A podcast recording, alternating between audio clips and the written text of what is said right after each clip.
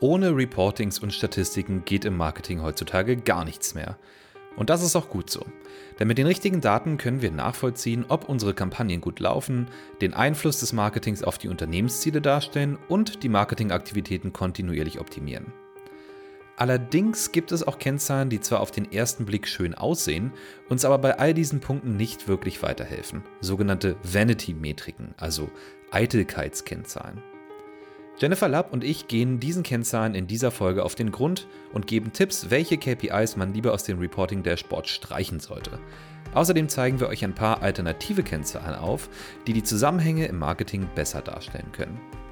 Mein Name ist Marvin Hinze und ich führe euch durch diese Episode des Digital Helpdesks.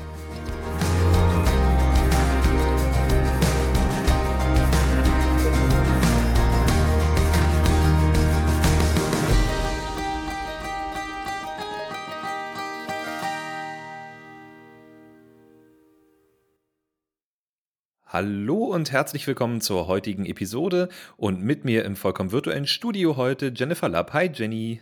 Hi. Unsere erste Episode zusammen. Yay. Ja, schön, endlich. Wurde langsam Zeit. Ah, ich meine, schön, dass du da bist. Schön, dass wir beide da sind, vor allem. Ähm, das ist gar nicht die erste Episode. Wir haben auch die Weihnachtsepisode schon zusammen aufgenommen. Ja, ich meine jetzt nur zwischen uns beiden. äh, und wir haben uns heute ein schönes Thema mitgebracht. Und zwar ist unser Thema Vanity Metrics, also Metriken im Marketing, die äh, ja, nicht ganz so aussagekräftig sind, wie sie auf den ersten Blick scheinen. So kann man das zusammenfassen. Und da wollen wir uns heute ein bisschen drüber unterhalten und auch ein paar dieser Metriken mal ein bisschen analysieren oder ein paar Kennzahlen analysieren, die zwar auf den ersten Blick den Anschein erwecken, dass sie uns eine Aussage geben zu einem bestimmten Thema, aber bei genauerer Betrachtung dann vielleicht gar nicht so aussagekräftig sind. Ja, ich glaube, dass ähm, bei, weil diese Metriken begegnen einem vor allem auch in der Agenturarbeit, wenn man Kunden Kennzahlen präsentieren muss und am Ende dann der Kunde nur die Vanity Metric sehen möchte. Das hatte ich sehr, sehr oft in, in der Agenturarbeit vorher. Ich hatte das tatsächlich auch schon auf Unternehmensseite.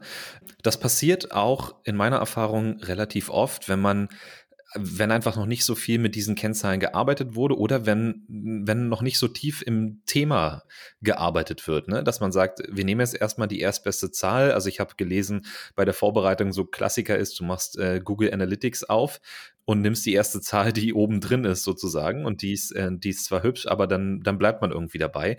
Und wenn man den ersten Marketing Report baut, dann schreibt man die ganzen Sachen da rein, die bei Analytics auf der ersten Seite stehen und das verpflichtet dann natürlich auch. Ne? Das heißt, wenn man sich am Anfang ein bisschen einfacher macht, dann bleibt man eventuell an diesen Zahlen kleben. Und äh, warum das nicht gut ist, wollen wir heute auch besprechen. Aber erstmal Vanity Metric. Das ist äh, natürlich auch ein schönes englisches Wort. Wir haben erstmal geguckt, Vanity heißt ja erstmal Eitelkeit, ne? Ja, also kann man auch aus Vanity Fair, das Magazin, da geht es ja hauptsächlich auch um Mode, Kosmetik, ähm, und Fair ist eben der Marktplatz oder die Ausstellung. Also Vanity Fair, der Marktplatz der Eitelkeiten. Und äh, die Vanity Metric ist dann wiederum eine Eitelkeitsmetrik, also die man quasi nur für das äußere Erscheinungsbild sozusagen erhebt. Und ähm, ich fand eigentlich eine, eine Definition ganz passend, ähm, die sagt, Vanity Metrics, das sind Datenpunkte, die uns zwar ein gutes Gefühl geben, wenn sie, wenn sie steigen oder wenn die Zahl hoch ist, aber die uns eigentlich nicht dabei helfen, wirklich Entscheidungen zu treffen. Also Geschäftsentscheidungen, Entscheidungen im Marketing. Aber das ist gar nicht nur auf Marketing bezogen, das, das gilt natürlich auch für alle anderen Bereiche im Unternehmen. Und äh, da gibt es so ein paar Fragen, die habe ich auf dem Meltwater-Blog gelesen, die man sich ähm, stellen kann und wo man rausfindet, ist denn mein Wert, den ich hier angebe oder den ich im Reporting habe, eine Vanity-Metric oder nicht?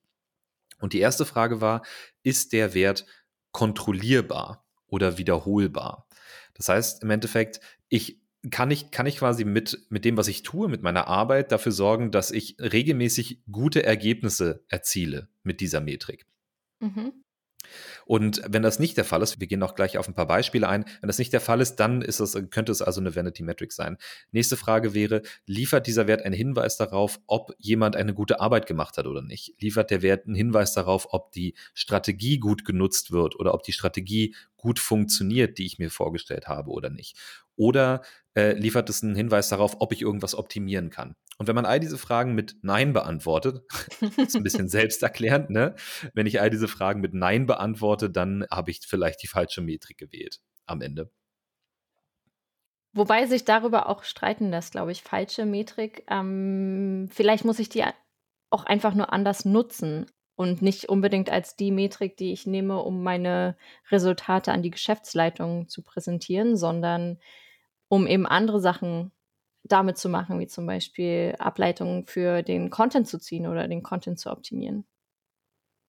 Genau, das kann man prinzipiell, glaube ich, für auch ein paar Metriken sagen, die wir gleich noch vorstellen werden. Das sind per se nicht alles, ich sag mal, Schrottkennzahlen, ja, mhm. sondern es kommt halt immer darauf an, sind es vor allen Dingen ist die Frage, sind es die einzigen Kennzahlen, die ich reporte? Ne? Es kann durchaus sein, dass viele dieser Kennzahlen auch, auch, ein, auch ein Indikator sein können, der mir bestimmte Sachen signalisiert und dann kann ich in die genauere Analyse gehen und nochmal tiefer reingehen und gucken, okay, woran liegt das jetzt und dann daraus die Entscheidungen ableiten oder halt ähm, entsprechend optimieren oder so. Vanity Metrics sind vor allen Dingen dann ein Problem, wenn sie, wie gesagt, die einzigen Kennzahlen sind, die man reportet. Ja. Ich würde sagen, wir steigen einfach mal ein ins Thema, weil dann haben wir nachher auch ein paar Beispiele und nehmen uns einfach mal die erste Vanity Metric vor. Und das ist Social Media Follower. ganz, Der Klassiker. Ganz Klassiker. Ja, ich glaube, das ist die, die uns allen im Marketing schon mal begegnet ist, die Kennzahl, die einfach so es ist so ein bisschen so eine Angeberkennzahl, wer, wer hat das größte Haus, wer hat das größte, das schönste Boot und genauso wird Social Media Follower, die Zahl auch immer benutzt. Genau, also wer kennt es nicht, ne? Man will über die Social Media Aktivitäten reporten und dann ist erstmal die Frage, wie viele Follower haben wir auf Instagram, auf ähm, TikTok von mir aus, auf ähm, Twitter, auf LinkedIn und dann sagt man, ah, super, unsere Follower, die entwickeln sich super, wir haben jetzt irgendwie 11.000 Follower oder 14.000 oder 18.000 oder so.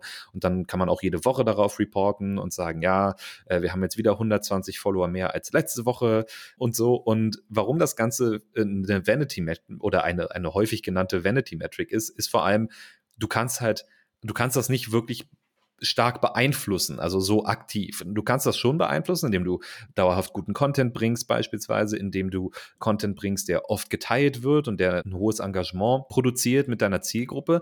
Aber da gibt es dann natürlich auch wieder andere Metriken für, die dann das noch besser ähm, beschreiben können. Also dann steigen zwar die Follower, ja, das ist richtig, aber das ist dann nur der, der End, End, End, End, End-Effekt einer ganzen Reihe an Sachen, die da eben vorher passiert sind.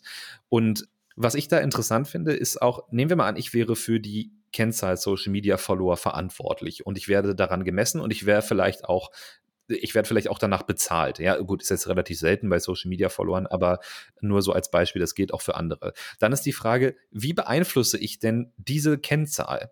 Also, wenn ich versuchen möchte, so viele Social Media Follower wie möglich zu machen, würde ich wahrscheinlich hingehen und sagen, na gut, dann könnte ich mir die ja auch kaufen theoretisch, ne? ja, oder ein, ein Instagram-Bot basteln, der ganz viele Likes äh, irgendwo hinterlässt, wo mir dann alle Leute zurückfolgen. Ist, also es ist wirklich sehr einfach, viele Follower zu generieren. Ganz genau. Und wenn das eben die einzige Metrik ist, an der ich gemessen werde, dann äh, ja, ist das, ist das eben ein Problem, weil dann gehe ich hin und sage, okay, ich maximiere jetzt diese Kennzahl und äh, zwar kaufe ich mir über irgendeine Clickfarm lauter Instagram-Follower oder Facebook-Follower und alle sind permanent zufrieden, aber wirklich einen Einfluss auf die Geschäftsergebnisse hat das am Ende nicht. Ja, besonders nicht, wenn dann die meisten Follower irgendwo in, äh, in einem Land sitzen, was eigentlich gar nichts mit meiner Zielgruppe zu tun hat und der Account am Ende auch noch fake ist, dann sagt ja die Followerzahl überhaupt nichts darüber aus, wie die Leute tatsächlich mit meinem Content auf Facebook oder Instagram interagieren, ob die tatsächlich sich am Ende vielleicht äh, bei mir im Online-Shop was kaufen oder irgendwas runterladen über meinen Blog ja, sehr schön. Du hast gleich schon ein paar Positivbeispiele genannt. Ähm, wir wollten ja auch immer noch dazu sagen, was man vielleicht stattdessen verwenden könnte. Von daher, also anstatt auf Social Media Follower zu reporten, könnte man auch sagen, wir reporten beispielsweise die Engagement Rate. Ne? Engagement Rate ist quasi alle Aktionen, die User mit unseren Posts auf Social Media durchführen. Also ob das ein Like ist oder ein Kommentar oder ähm, wenn der Inhalt geteilt wird das ist alles ein Engagement sozusagen und die Engagement Rate ist eben die Summe all dieser Engagements. Ich weiß nicht, ob es da ein besseres Wort für gibt im Deutschen, wahrscheinlich diese Aktionen mit meinen Inhalten gerechnet auf meine Followerzahl. So. Und wenn ich die möglichst hoch halte, dann heißt es, dass einfach viele meiner Follower immer mit meinen Inhalten interagieren. Und das ist natürlich schon eine, eine bessere Kennzahl. Ne? Prinzipiell kann man, glaube ich, auch sagen, dass alles, was in Prozent ausgedrückt wird, also Rates, Raten, Anteile, immer schon mal prinzipiell, man muss es dazu sagen, besser geeignet ist als eine absolute Zahl, weil die absolute Zahl einem natürlich auch nicht den Zusammenhang unbedingt widerspiegelt. Ja, und da sprichst du, glaube ich, auch genau das an, was wir, ähm, worauf wir schon abzielen. Mit einer absolute Zahl sagt ihr eben nicht, wie der Zusammenhang mit anderen, mit der ganzen Umgebung, in der diese Zahl interagiert ist. Also wenn ich jetzt, äh, ein ganz einfaches Beispiel ist äh, Gewicht. Wenn ich jetzt zum Beispiel sage, ich wiege 65 Kilo, sagt dir das überhaupt nichts darüber aus, wie mein Gesundheitszustand in dem Sinne von meinem Gewicht her ist. Also ich könnte zum Beispiel 1,90 groß sein, dann wäre ich wahrscheinlich unterernährt bei 65 Kilo als, als Frau. Oder ich bin vielleicht nur 1,40 groß, dann müsste ich vielleicht, also habe ich vielleicht ein bisschen Übergewicht. Kommt drauf an, wenn du viele Muskeln hast, Muskeln sind genau. ja bekanntlich auch schwerer als Fett, dann könntest du auch wahnsinnig trainiert sein. Das könnte zum Beispiel gleich, ja, das ist gleich das nächste. Das heißt, ich kann mir eigentlich keine Kennzahl ohne den kompletten Zusammenhang dazu anschauen. Definitiv. Und ich meine, wenn man, wenn man absolute Zahlen reporten möchte oder muss oder wie auch immer, dann sollte man vielleicht auch einen Schritt weiter gehen und sagen, okay, was folgt denn aus Social Media für mich. Also ich mache ja nicht Social Media Aktivitäten um des Social Media Willen unbedingt, sondern ich habe ja ein bestimmtes Ziel. Also entweder will ich meine Reichweite erhöhen beispielsweise oder die Brand Awareness stärken oder ich möchte ähm, Produkte verkaufen beispielsweise, also die Leute in einen Online-Shop äh, führen und dann eben zum Verkauf bewegen oder ich möchte Leads generieren beispielsweise, dass ich sage, ich habe ähm, dahinter ein Template oder ein E-Book oder irgendwas, wo sich Leute für anmelden können und eben dann die Geschäftskontakte reinkommen. Und dann könnte man natürlich auch hingehen und sagen, ich kann auch messen, wie viele Leads habe ich generiert über diesen Social Media Post beispielsweise oder noch eine Stufe höher über diesen Social Media Kanal oder noch eine Stufe höher über Social Media allgemein. Also wir reden jetzt von organischem Social Media, also nicht die bezahlte Variante. Und ähm, das kann man natürlich dann auch machen. Also ich kann auch sehen, welche Warenkorbgröße haben User, die vorher über einen organischen Social Media Post gekommen sind, beispielsweise. Es gibt da viele Möglichkeiten.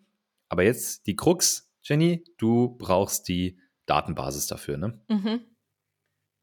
Das heißt, wenn ich diese Daten eben nicht habe, wenn ich nicht nachvollziehen kann, wo kommen die Leute her und was äh, haben sie am Ende für einen Einfluss auf mein, auf mein Business, dann wird es natürlich schwierig. Und ich glaube, das ist auch oft der Grund, warum diese Vanity Metrics äh, am Ende noch im Reporting stehen, eben dass die Fähigkeit fehlt, weiter den Funnel, sagt man, also den Trichter, weiter nach unten zu reporten, dass ich eben sagen kann, bei mir hört es leider auf an dem Punkt, wo ich Follower zählen kann oder wo ich von mir aus, ähm, von mir aus die Engagement Rate messen kann und danach kann ich es eben nicht weiter reporten. Ne? Das heißt, die gemeinsame Datenbasis ähm, oder was heißt gemeinsame Datenbasis, einfach die Fähigkeit, dann weiterzugehen und zu sagen, ich muss die von meinen Marketingaktivitäten die Einflüsse auf mein Business tatsächlich auch messen können, ist dann der nächste Schritt.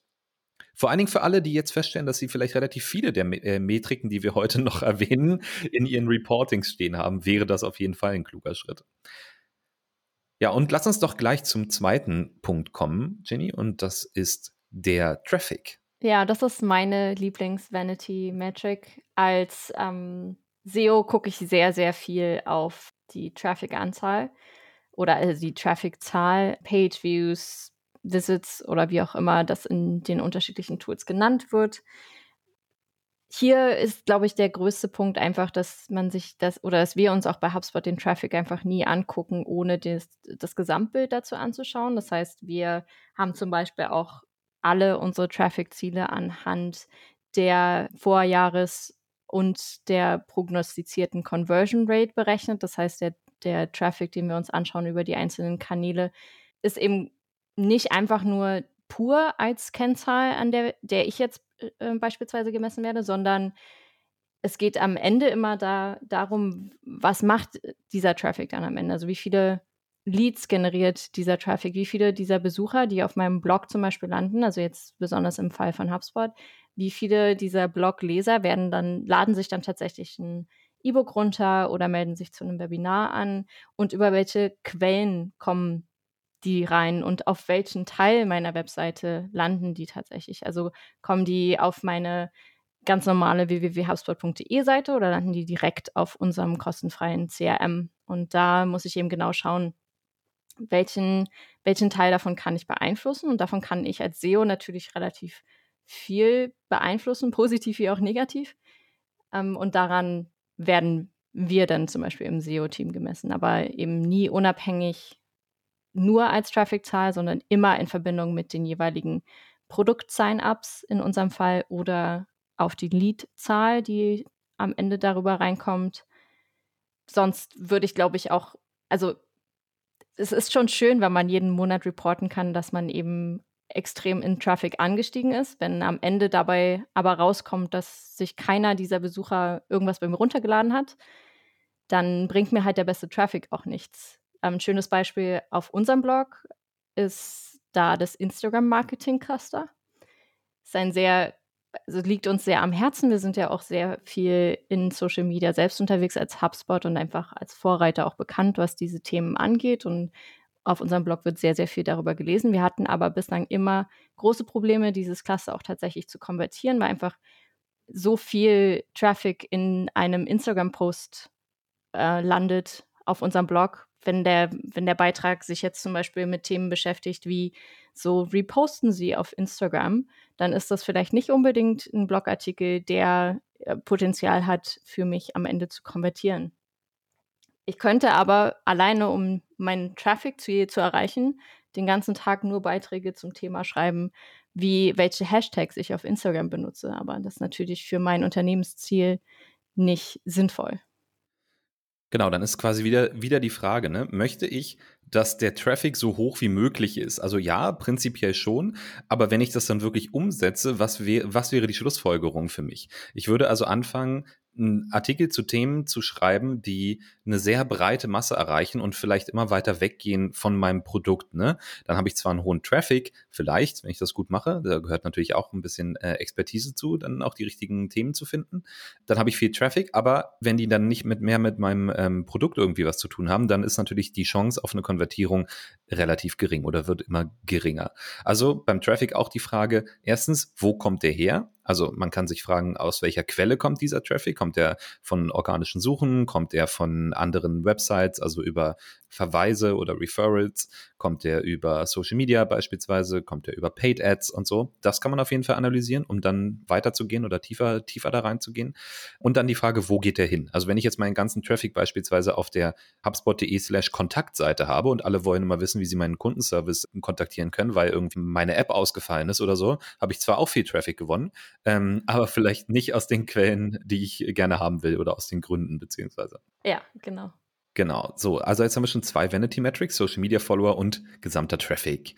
Die dritte wäre, und das ist äh, bestimmt auch eine Streitfrage so ein bisschen, ähm, ich habe aufgeschrieben, generell die Anzahl der Leads. Oh ja, ich glaube, da werden wir einige LinkedIn-Kommentare auf diese Podcast-Folge bekommen. Und ich, ich freue mich auch sehr darauf, denn ich glaube, vieles, was wir hier besprechen, ist debattierbar, sagen wir es mal so. Auf jeden Fall. Ja, also Anzahl der Leads, warum ich das reingeschrieben habe. Ich arbeite jetzt ja schon eine Weile im B2B-Geschäft und eigentlich immer ist das Ziel, mehr Leads zu generieren. Und sehr oft wird einen sehr großen Wert gelegt auf die Anzahl der Leads. Ne? Und das ist auch wirklich, würde ich sagen, also wirklich oft im Reporting enthalten, wie viele Leads wurden diesen Monat generiert. Das, da gibt es auch Ziele zu, so und so viele Leads müssen generiert werden und so in, äh, in eigentlich allen Marketingbereichen. Und ich finde, auch diese Zahl, und ich bin ja nun auch dafür verantwortlich gewesen und auch immer noch, auf diese Zahl zu reporten, ist relativ leicht beeinflussbar. Also wenn ich zum Beispiel hingehe und sage, ich möchte möglichst viele Leads generieren, dann könnte ich hingehen und wieder wie bei den Blogartikeln ähnlich. Ne? Ich könnte ein E-Book oder Templates ähm, produzieren, die eine relativ geringe Einstiegsbarriere haben, also mhm. ähm, einen relativ breiten Markt haben und dann einfach Ads drauflegen beispielsweise ähm, und dann einfach viele, viele, viele Leute ähm, und ihre E-Mail-Adressen einfangen. Was ich natürlich dann noch nicht weiß, ist, wie ist die Qualität dieser Leads? Ja, ich wollte gerade sagen, dann steigt ja auch das Sales-Team aufs Dach, äh, wenn ja. und die, ja, die Lead-Qualität wird einfach komplett ausgeblendet an der Stelle. Genau. Und Lead-Qualität zu berechnen ist tatsächlich auch gar nicht so leicht. Ne? Also das kann man mit einem mit einem Lead Scoring machen beispielsweise, dass man sagt verschiedene Punkte oder verschiedene ähm, Daten, die ich weiß über einen Kontakt, die äh, ergebenen unterschiedlichen Punktwert und das summiert sich auf und dann ähm, kann ich sagen, okay, die Lead-Qualität von dieser Kampagne ist höher als von anderen Kampagnen. Aber das ist ja schon wieder der nächste Schritt. Also wenn ich dann dahin gehen will und sagen möchte, ich möchte so und so viele Leads mit einem Lead-Scoring-Wert über 80 ähm, haben, dann ist das schon wieder was ganz anderes. Aber wenn ich einfach hingehe und sage, so viele Leads wie möglich, kann das auch gut und gerne dazu führen, dass beispielsweise mein Vertriebsteam ganz viele Telefonate bucht mit ähm, Leuten, die per se gar kein Interesse an unserem Unternehmen haben und ich dadurch einfach wahnsinnige Kosten produziert habe, weil damit nie ein Geschäftsabschluss äh, bei rumkommen wird am Ende. Ne, das muss man halt auch immer ein bisschen mitdenken. Mhm. Aber trotzdem kommt immer wieder vor, dass nur die Leadanzahl an sich als die große Kennzahl in der Geschäftsleitung oder auch, ich sehe es auch ganz oft bei ähm, Anbietern für äh, wenn man Newsletter-Platzierungen oder ähm, Sponsorship auf anderen Webseiten, wo man dann direkt über die Leadzahl äh, eben sein, seine Kampagne bucht. Die sagt mir aber noch gar nichts als Marketer darüber aus, ob ich diese Leads am Ende auch weiterreichen kann an mein Vertriebsteam. Genau, also prinzipiell denke ich, macht es schon Sinn, auch zu gucken, wie viele Leads kann ich generieren, aber dann liegt es auch ein bisschen am Marketing-Team auszuwerten, wie generiere ich diese Leads? Ne? Und da sollte mhm. natürlich auch ein Fokus darauf gelegt werden, ähm, ich muss meine Inhalte so gestalten, dass ich auch die Leads anziehe oder dass ich auch Kontakte oder Nutzer anziehe, die eben an meinen Produkten interessiert sind. Also auch da sollte man sich im besten Fall, wenn man darauf aus ist, mit Leads auch ein Geschäft zu generieren, nicht unbedingt ellenweit von dem eigentlichen Produkt wegbewegen. Ne, besser wäre ähm, geeignet als äh, die ein, also nur die Anzahl der Leads, wie gesagt, auch einen Qualitätsfaktor mit äh, einfließen zu lassen. Und dann könnte man vielleicht für einzelne Kampagnen auch hingehen und sagen, ich gucke mir nicht nur an, äh, wie viele Leads habe ich generiert, sondern ich gucke mir auch an, wie teuer waren die jeweiligen Leads, wobei das mhm. ist ja auch ein bisschen schwierig, weil ich natürlich auch relativ günstig ähm, Leads eben generieren kann oder auch äh, also einkaufen im Sinne von ähm, Paid Ads beispielsweise, aber die auch wieder nicht unbedingt die Qualität haben, die ich mir gerne wünschen würde. So, jetzt ist die Frage, man kann natürlich auch hingehen und sagen, ich habe ein ähm, Formular auf meiner Website oder auf meiner Landingpage und da frage ich bestimmte Sachen ab. Wie gesagt, von mir ist auch ein Jobtitel und so weiter. Und dann hat man zwei Effekte. Erstens kann man ganz gut dann danach berechnen, wie ist die Qualität dieser Leads, die da reinkommen. Ähm, andererseits habe ich auch den Effekt, dass Leads, die, sage ich mal, nicht an meinem Produkt interessiert sind oder ähm, die überhaupt nicht wissen, was ich eigentlich tue, auch gar nicht bereit wären, unbedingt dieses lange Formular auszufüllen. Das soll jetzt nicht heißen, dass ein langes Formular unbedingt total super ist. Ähm, das soll nur heißen, dass äh, man natürlich auch sieht, wenn das Formular länger ist, steigt auch der, der Cost per Lead und am Ende die, die übrig bleiben, haben schon mal ein prinzipiell höheren Intent oder haben eine stärkere Verknüpfung zu dem Unternehmen oder zu dem Thema. So viel kann man das sagen. Ja, auf jeden Fall. Die nächste Kennzahl finde ich, die passt doch sehr gut dazu, zu deiner Formularanfrage, und zwar die Anzahl der Conversions oder Konversionen mhm. innerhalb dieses Formulars oder auf einer Landingpage, finde ich zum Beispiel auch immer ein bisschen fragwürdig als, als komplette Zahl, weil ich die ja auch komplett aus dem Zusammenhang anschauen kann und dann eine hohe Zahl immer sehr gut aussieht. Wenn ich aber meinetwegen 20 Conversions auf einer Landingpage habe, die 200 Page-Views hat, dann ist es natürlich besser, als wenn diese Landingpage 2000 Page-Views hat und ich 20 Conversions habe, weil die Conversion Rate sagt mir am Ende viel mehr darüber aus, ob jetzt tatsächlich mein Angebot an der Stelle gut performt hat oder nicht. Vielleicht nochmal kurz, Conversion Rate ist äh, dann quasi die Anzahl der Konversionen zum, zu den Anzahl der Page-Views oder der Seitenbesuche, ne? Genau.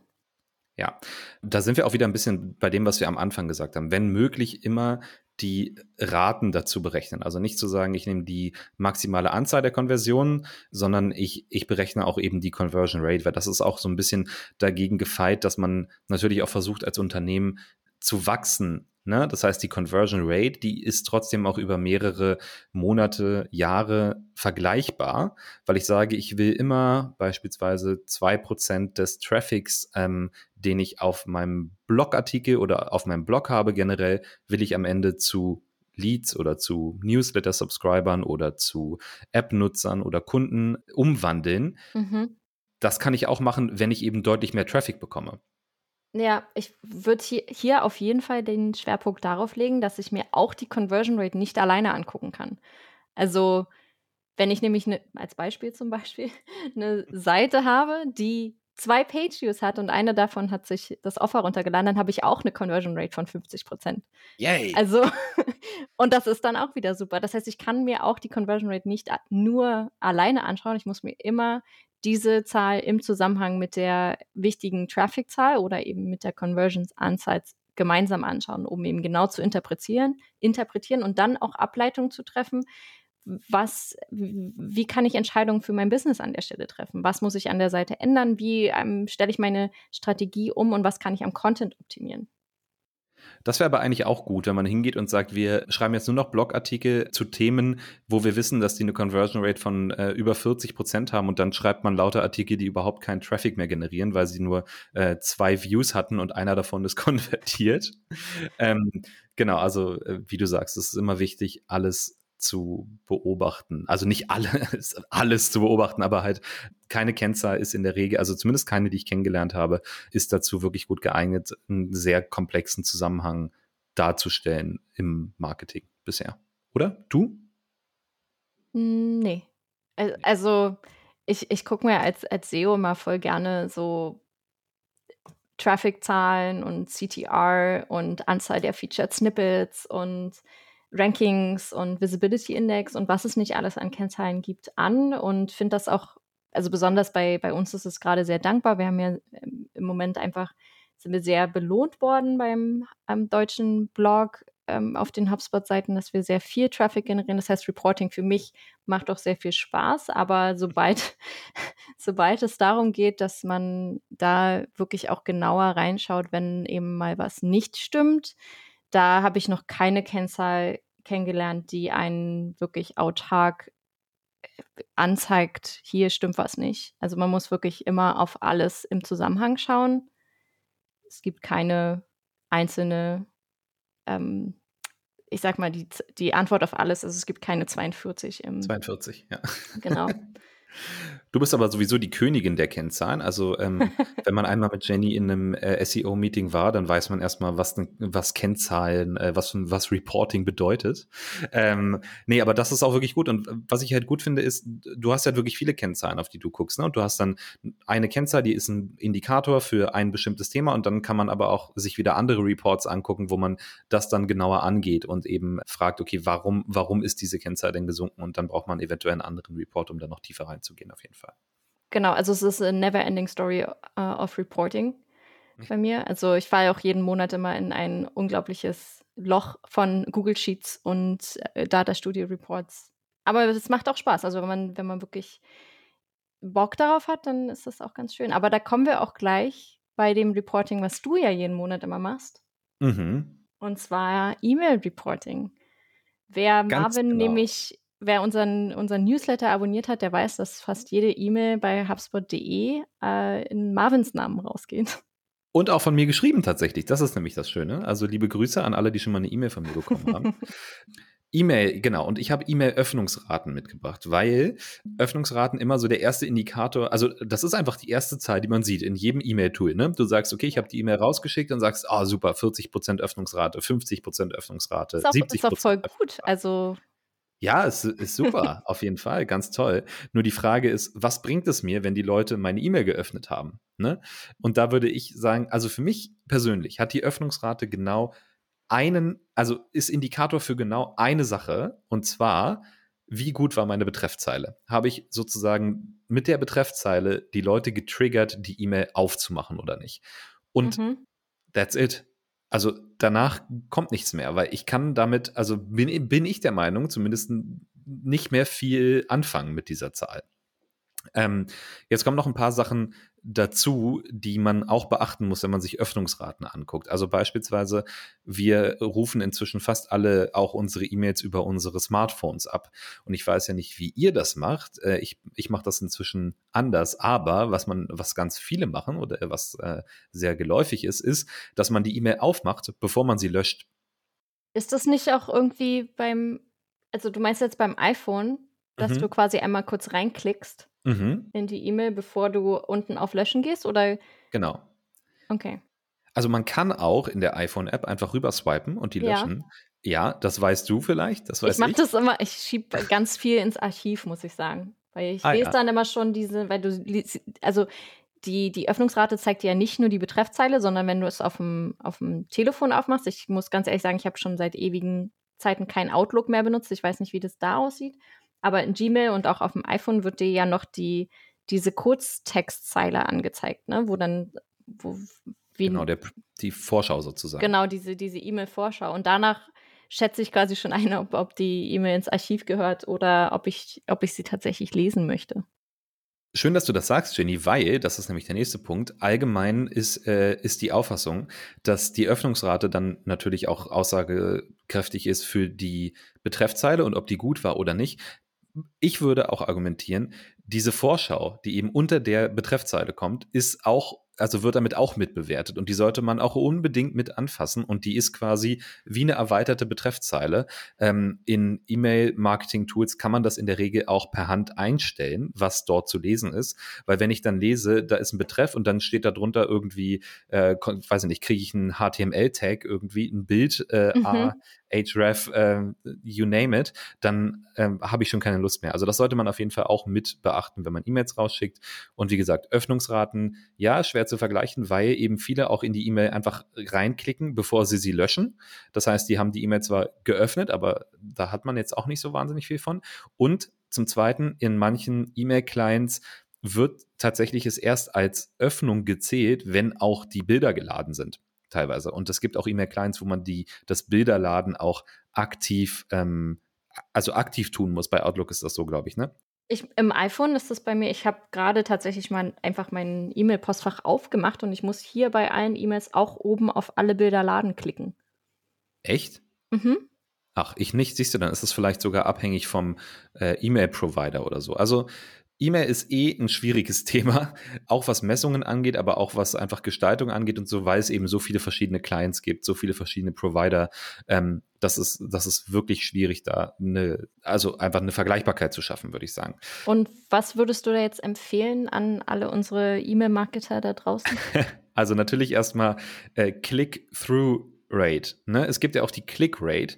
Der Unterschied ist, die Okay. Click, die Click-Rate bezieht sich quasi auf die Anzahl der Leute, die es, ge, äh, also die die E-Mail bekommen haben. Und die Click-Through-Rate bezieht sich auf die Anzahl der Leute, die es geöffnet haben, was ich dann nochmal ein bisschen aussagekräftiger finde, nochmal den nächsten Schritt zu gehen. Also ich gucke es mir sozusagen so an. Ich gucke auf die E-Mail und sage, ich gucke mir die Öffnungsrate an als Indikator dafür, wie gut war meine Betreffzeile, wie gut war meine Vorschau und habe ich vielleicht auch das richtige Segment angesprochen mit meiner E-Mail. Punkt eins.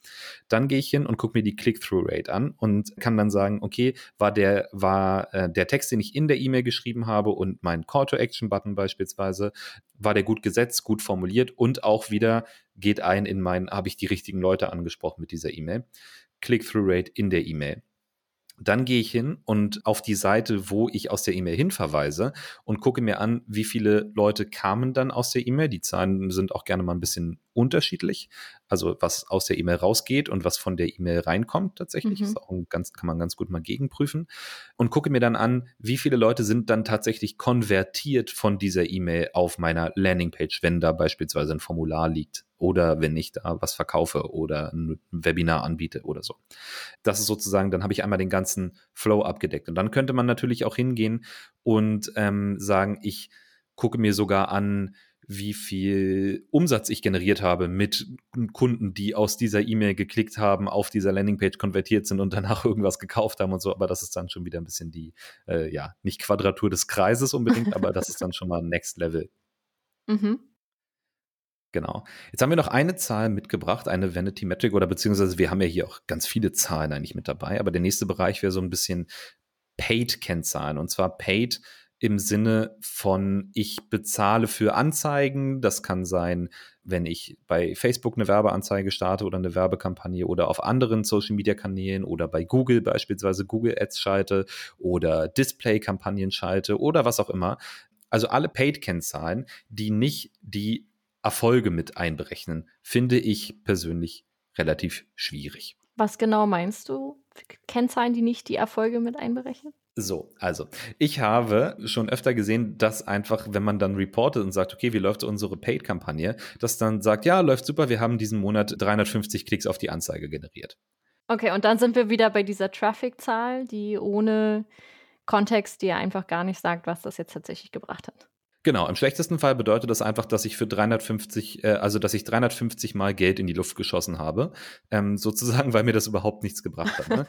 Dann gibt es auch viele, die sagen, ja, die Kampagne läuft super, ich, wir haben super viele Impressions, super viele Impressionen generiert, wir hatten eine riesen Reichweite bei der Kampagne. Okay, das würde ich auch sagen, ist halt wieder so, äh, ja, und? Also, wa ja. was hast du davon sozusagen? Und dann gibt's noch den anderen Punkt, dass man sagt, ja, läuft super, wir haben total niedrigen Cost per Klick, also ähm, den Klickkostenpreis sozusagen, den haben wir ganz nach unten getrieben. Und ich finde, all diese Zahlen sind einfach nicht aussagekräftig, wenn ich nicht weiß, was am Ende bei rumkommt. Ne? Also, mhm. was bringt mir das? Und das muss nicht unbedingt ähm, Geld, Umsatz, äh, Deals oder Warenkorbgrößen sein könnte es natürlich. Ist natürlich auch schön, wenn man das messen kann. Aber das kann natürlich auch einfach sein, dass ich sage, ich möchte irgendwie meine Brand Awareness steigern, also die Bekanntheit meiner Marke. Und das kann ich auch messen, beispielsweise. Also ich habe gesehen, dass es sowas wie eine, das nennt sich Brand Uplift Survey, Entschuldigung für die ganzen englischen Worte. Mhm. Das heißt also im Endeffekt, ich messe, wie viele Leute kannten meine Marke vorher in einem Zielmarkt und kennen sie nach meiner Kampagne. Mhm. Und dann berechne ich die Differenz davon. Und das finde ich ganz schön, weil das auch so ein bisschen ein ja anfassbarere Metrik gibt für diese ganze, ich mache große Kampagnen für Brand Awareness. Das ist auch super schwierig, da eine Zahl zu finden, die wirklich Aussagekraft hat, finde ich. Das fand ich einen sehr guten Weg, das zu messen. Genau, und ansonsten kann man sagen, ich äh, gucke mir nicht unbedingt an den Cost per Click, sondern ich gucke mir an den Cost per Lead beispielsweise oder ähm, Customer Acquisition Cost von mir aus, wenn man, ähm, wenn man, wenn man nicht unbedingt mit Leads arbeitet. Das heißt also, einen Schritt weiter zu gehen, nicht nur bis zum Klick, sondern zu sagen, konvertiert der oder diejenige dann eben auch auf meiner Zielseite. Also habe ich damit ein Geschäft generiert, habe ich die zu einem Kunden gemacht, die Nutzer, oder eben nicht. Das wäre das Erste. Alternativ könnte man auch den Return on Ad Spend berechnen, also den ROAS, sagt man. ROAS klingt auch irgendwie wie so ein griechischer Held irgendwie. Ähm, den ROAS berechnen. Ähm, und der wird meistens auch in einem Verhältnis ähm, angegeben, dass man sagt, für jeden Euro, den ich ausgegeben habe in dieser Ad-Kampagne, habe ich so und so viel Return bekommen. So, und jetzt lass uns mal noch mal einen Schritt näher reingehen, Jenny, weil ähm, man muss auch nicht, also ich finde das ich verstehe, dass es für viele Unternehmen wirklich schwierig ist, das eins zu eins zurückzuführen. Dass man sagt, wir können einfach nicht bei uns im Unternehmen bestimmte Verkäufe oder bestimmte Eurozahlen auf eine Kampagne sozusagen gegenrechnen. Was man aber durchaus machen kann, ist dann Näherungswerte zu berechnen beispielsweise. Dass man sagt, wir gucken uns an, was prinzipiell Facebook-Kampagnen bei uns für eine Aussicht haben, Kunde zu werden und wie viel Umsatz machen wir mit diesen Kunden. Und dann berechnet man daraus einen Durchschnitt und geht dann hin und sagt, okay, wenn ich weiß, dass ich mit dieser Facebook, ich nehme jetzt immer Facebook als Beispiel, das kann auch jedes andere Social Media Network sein, wenn ich mit Facebook ein Lead generiere, dann äh, mache ich durchschnittlich 350 Euro Gewinn und mein Return on Ad Spend berechne ich dann ebenso, dass ich sage, okay, ich habe beispielsweise für ein Lead ähm, jetzt muss ich mal kurz mitrechnen, 175 Euro bezahlt. Äh, mein Return on Ad Spend ist im Durchschnitt 350 Euro, also ist das Verhältnis davon 2 zu 1. Was gut wäre. Mhm. Ja, genau, so jetzt habe ich ganz schön viel geredet, aber ähm, ja, also auch bei Paid, finde ich, muss man immer ein bisschen vorsichtig sein. Also nur Reichweiten, nur möglichst geringe Kosten, möglichst viele Klicks ist auch hier nicht das, das Gelbe vom Ei, sagt man hier, ne? Das Gelbe vom Ei bei uns. So, aber was macht man stattdessen, Jenny? Also wir haben jetzt schon viel gesagt, äh, was man nicht machen sollte. Und jetzt haben wir gesagt, Vanity Metrics keine gute Idee. Stattdessen lieber was? Ich, ich würde ja sagen, an allem, was wir jetzt gerade besprochen haben, ich würde ja lieber Optimization Metrics nennen oder Optimierungsmetriken.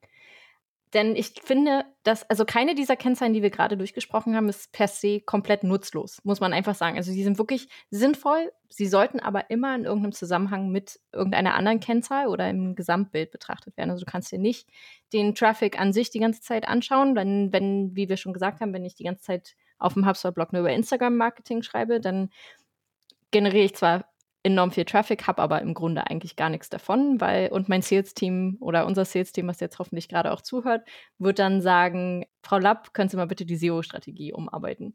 Frau ähm, Lapp bitte an Kasse 1. genau.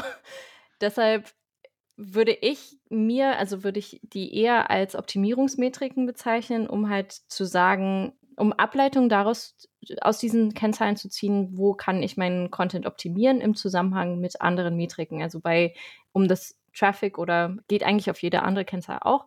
Beim Traffic mit dem Beispiel im Instagram-Marketing wäre jetzt für mich zum Beispiel so ein Ansatz, okay, wie kann ich das Thema Instagram-Marketing mit einem hohen Suchvolumen und einem hohen Traffic-Bringer quasi so bearbeiten, dass ich tatsächlich darüber auch Leads generieren kann, die für mein Vertriebsteam auch sinnvoll sind.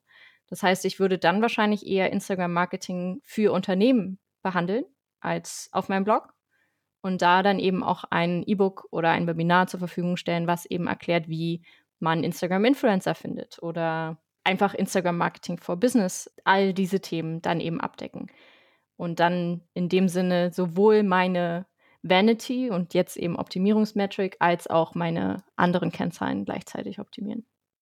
Ja, ich denke, prinzipiell ist es auch sinnvoll, wenn man einfach ein gutes Verhältnis hat zu den Leuten, die mit den Leads arbeiten müssen, wenn man denn mit Leads arbeitet.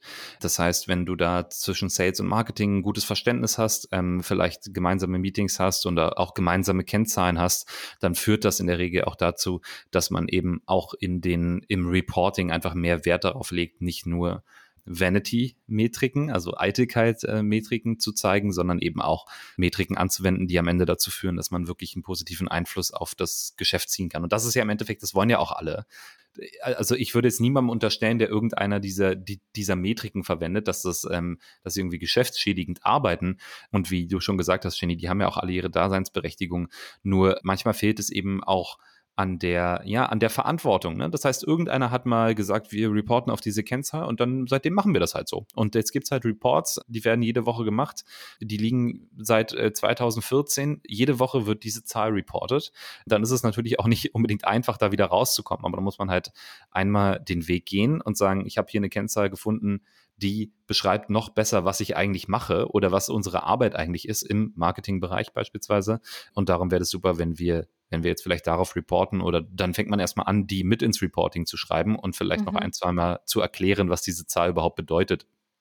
Ist auch mal ganz wichtig, gemeinsames Verständnis von Kennzahlen zu entwickeln. Ich glaube, das ist genau der Punkt, denn man sieht es die ganze Zeit. Also ich, ich, ich weiß nicht, wann ich das letzte Mal ein Reporting geschrieben habe, also rausgeschickt habe, ohne dazu eine A4-Seite mit Interpretation oder eben direkt im Meeting die Zahlen nur vorgestellt habe. Also es sollte wirklich immer darauf hinauslaufen, dass ich diese, also dass ich nur Zahlen reporte, die ich auch tatsächlich benutze. Also ich brauche keine Zahl, an der ich am Ende machen kann, also die ich nicht beeinflussen kann, für die keiner verantwortlich ist. Einfach nur weil sie schön ist, bringt mir diese Zahl nichts. Absolut. Guter letzter Punkt eigentlich Verantwortlichkeit für die Kennzahlen. Ne? Mhm. Weil ich denke auch, die Kennzahlen, auf die eine Mitarbeiterin, ein Mitarbeiter reportet, die sollte er auch unbedingt selber beeinflussen können. Und wenn das eben beispielsweise die Engagement Rate ist auf ähm, Instagram beispielsweise, aber derjenige gar keine Posts auf Instagram schreibt, äh, dann wäre das vielleicht das ein ganz stupides Beispiel, aber vielleicht auch gar nicht die Zeit hat, um jetzt mehr Zeit zu investieren, um ähm, Posts zu formulieren, die eine höhere Engagement Rate haben, aber darauf reporten muss, dann führt das im Endeffekt auch dazu, dass man unzufrieden wird langfristig, wenn man auf Zahlen reporten muss, wo man aber gar nicht aus welchen Gründen auch immer entweder ähm, nicht die Ressourcen oder nicht die Verantwortlichkeit hat, das eben auch ändern zu können. Ja, Genau. Ja, wer noch mehr wissen will zum Thema Marketing-Kennzahlen, wir haben dann noch ein kleines E-Book auf auf unserer äh, HubSpot-Seite, das heißt Marketing-Kennzahlen für Vorgesetzte. Und da gehen wir auch noch mal ein bisschen darauf ein, das habe ich vorhin schon angeschnitten, über äh, Customer Acquisition Costs, Lifetime Value und dann gibt es da eine schöne Ratio, die man berechnen kann und so. Das geht dann noch ein bisschen tiefer rein. Ähm, könnt ihr euch auch gerne einmal anhören. Da haben wir natürlich mit in die Show Notes gepackt. Außerdem gibt es da noch einen schönen Blogartikel zu auf unserem HubSpot-Blog. Auch den haben wir unten nochmal verlinkt.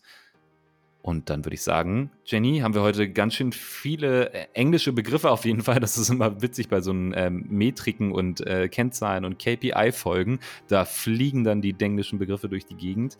Aber mir hat sehr viel Spaß gemacht, äh, mich mit dir über Vanity Metrics zu unterhalten. Und ich hoffe, dass das nicht unsere letzte Episode zusammen war.